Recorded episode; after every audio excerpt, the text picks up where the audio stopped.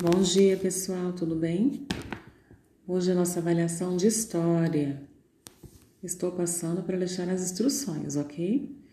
Então, coloquem na folha de caderno o nome completo, a data, o nome da professora e não se esqueçam de escrever a avaliação de história Covid-19 2020.